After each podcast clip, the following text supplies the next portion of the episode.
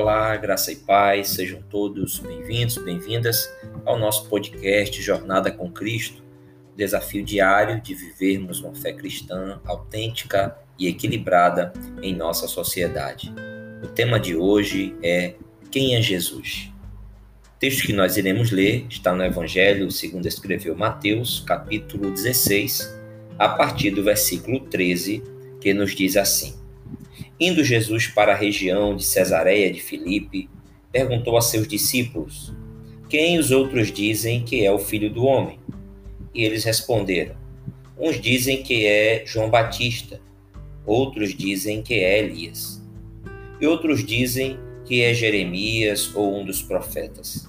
Ao que Jesus perguntou: E vocês, quem dizem que eu sou?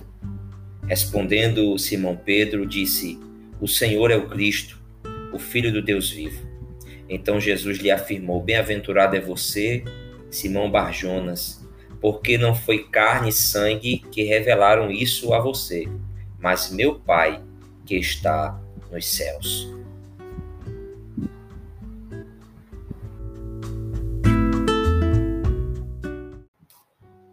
Quem é Jesus?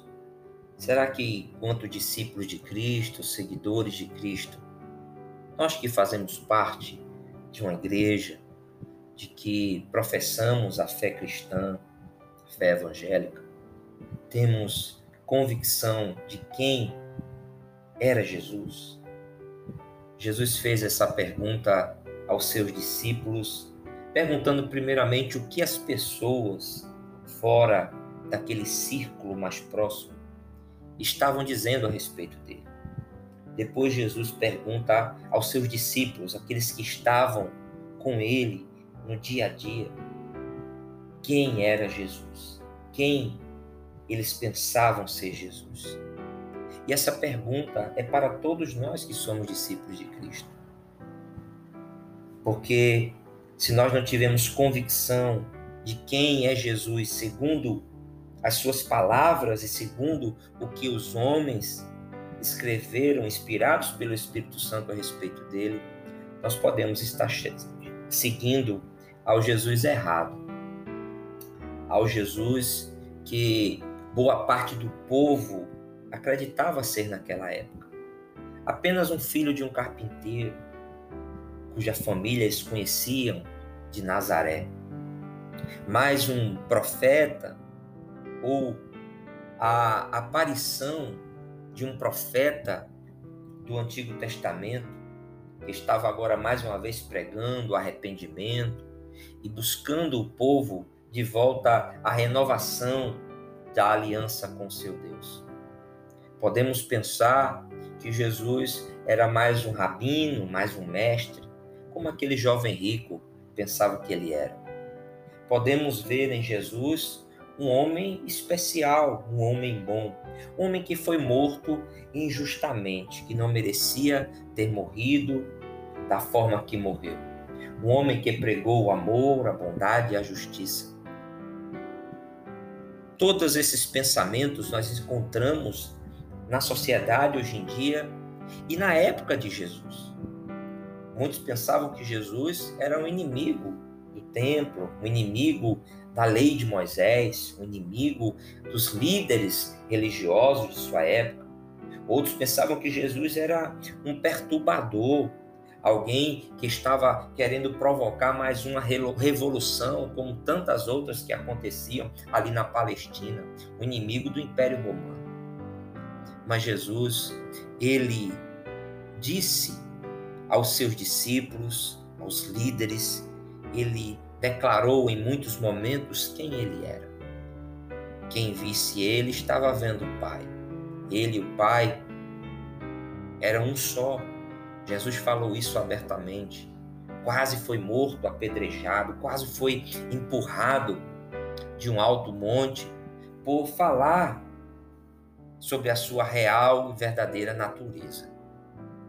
João, escrevendo o seu evangelho na abertura do seu Evangelho, capítulo 1, os primeiros três versículos, ele diz: No princípio era o Verbo, e o Verbo estava com Deus, e o Verbo era Deus, ele estava no princípio com Deus, Ele fez todas as coisas, todas as coisas foram criadas por ele, e sem ele nada do que foi feito poderia ter sido criado. Ele, então, é eterno, é o Criador.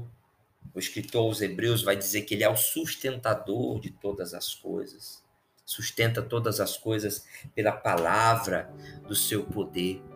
Esse Jesus que agora se vira aos seus discípulos e quer ter a certeza de que eles sabem verdadeiramente quem é Ele.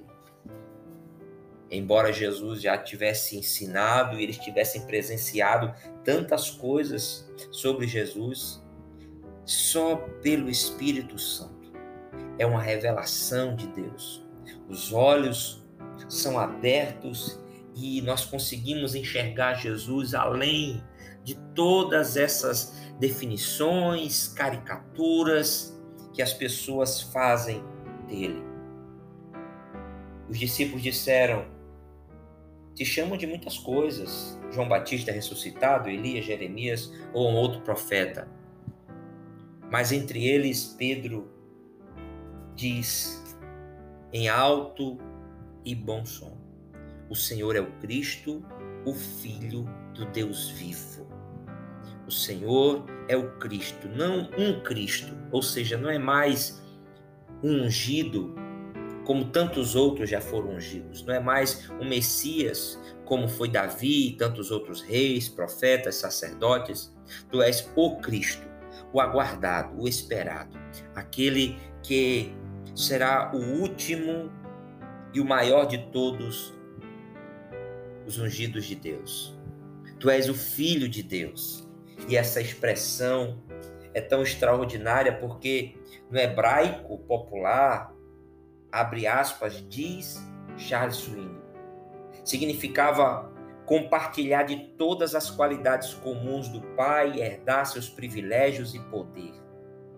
Ninguém ousava declarar-se filho de Deus, pois nesse caso seria acusado de blasfêmia. Continua ainda Charles Swindoll dizendo: somente alguém que possuía as qualidades e os poderes de Deus, bem como a autoridade divina para governar, poderia chamar a si mesmo de filho de Deus. Portanto, quando Pedro faz essa declaração, Jesus não o reprime, Jesus não o repreende, Jesus o elogia e diz que ele é bem-aventurado mas também diz que isso não foi uma qualidade de Pedro, mas foi uma ação do Espírito Santo. Foi Deus o Pai que revelou isso a ele. Ele conseguiu ver em Cristo além de tudo aquilo que os homens estavam vendo naquele tempo. Ele enxergou em Jesus o Filho de Deus, o ungido, aquele que restauraria o povo de Deus, aquele que restauraria o reino em Israel, aquele que governaria não apenas em Jerusalém, mas para todo o mundo, aquele que seria o Senhor de tudo e de todos, o aguardado, o desejado, tão profetizado pelos profetas veterotestamentários, apresentado ao povo por João Batista, Jesus elogia Pedro e nós vemos nesse exemplo de Pedro para nós que se o Espírito Santo não abrir os nossos olhos, se não tivermos essa revelação de quem Jesus é, acima de todas as definições humanas, se não conseguirmos enxergar em Cristo quem ele é verdadeiramente segundo as suas palavras, as palavras dos apóstolos e a revelação do Espírito Santo, estaremos seguindo o Cristo, o Jesus errado, aquele que não é verdadeiramente o Filho de Deus, conforme diz as Escrituras Sagradas. O apóstolo Paulo, aos Romanos, capítulo 9, versículo 1, ele diz assim: Digo a verdade em Cristo, não minto, e a minha consciência confirma isso por meio do Espírito Santo. Sinto grande tristeza e tenho incessante dor no coração, porque eu mesmo desejaria ser amaldiçoado, separado de Cristo por amor de meus irmãos, meus compatriotas segundo a carne.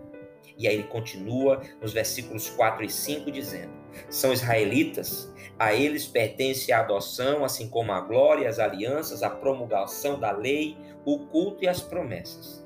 Deles são os patriarcas e também deles descende o Cristo, segundo a carne, o qual é sobre todos, Deus bendito para sempre. Amém. Percebam que o apóstolo Paulo confirma aqui falando de Israel, do seu povo, e mostrando que Cristo, ele é o Deus bendito para sempre. João, Paulo, Pedro e tantos outros que seguiram a Cristo até entregarem a sua vida por ele. Só fizeram isso porque tinham a convicção de que Jesus era o Filho de Deus.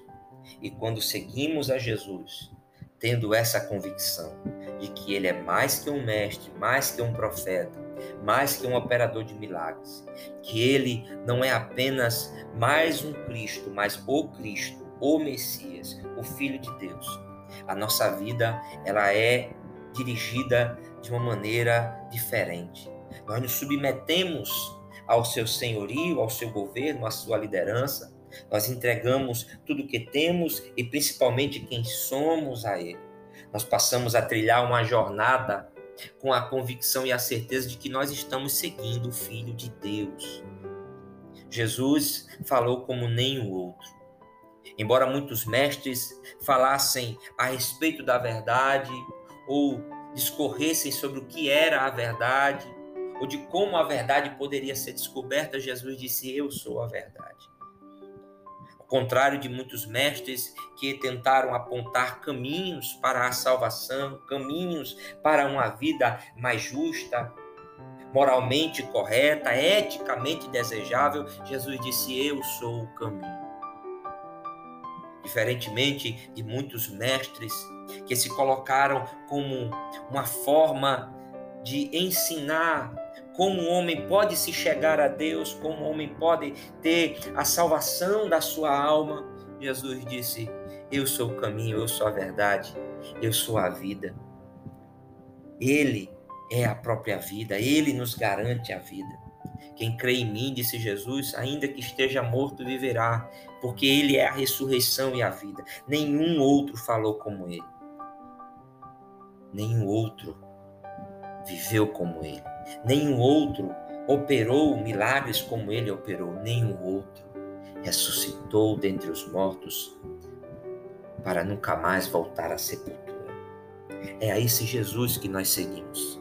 A nossa jornada de fé é extraordinária porque nós estamos seguindo esse homem que também é Deus, que viveu, morreu e ressuscitou e prometeu voltar para levar para Ele, para estar com Ele, todos aqueles que confessarem quem Ele é de fato, crerem na Sua obra e viverem para a Sua glória.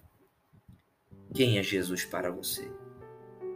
E como você vive depois de fazer a resposta a essa pergunta? Que Deus em Cristo te abençoe e até a próxima.